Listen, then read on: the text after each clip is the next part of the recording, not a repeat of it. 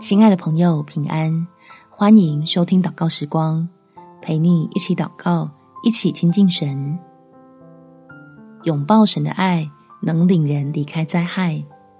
在诗篇第二十七篇第五节，因为我遭遇患难，他必暗暗的保守我，在他亭子里，把我藏在他帐幕的隐秘处，将我高举在磐石上。即便身处在风雨中，我们仍然借着祷告来坚固信心，相信天父是慈爱的主宰，他必会施恩保护你我，让患难无法真的带来伤害。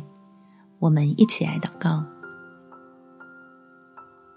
天父，求你保护我，叫灾害远离我，因为我是你所爱的儿女，而我也遵行你的话语，凡事都来倚靠。赏赐平安的你，所以我必会得到妥善的照顾，避开最糟糕的危难。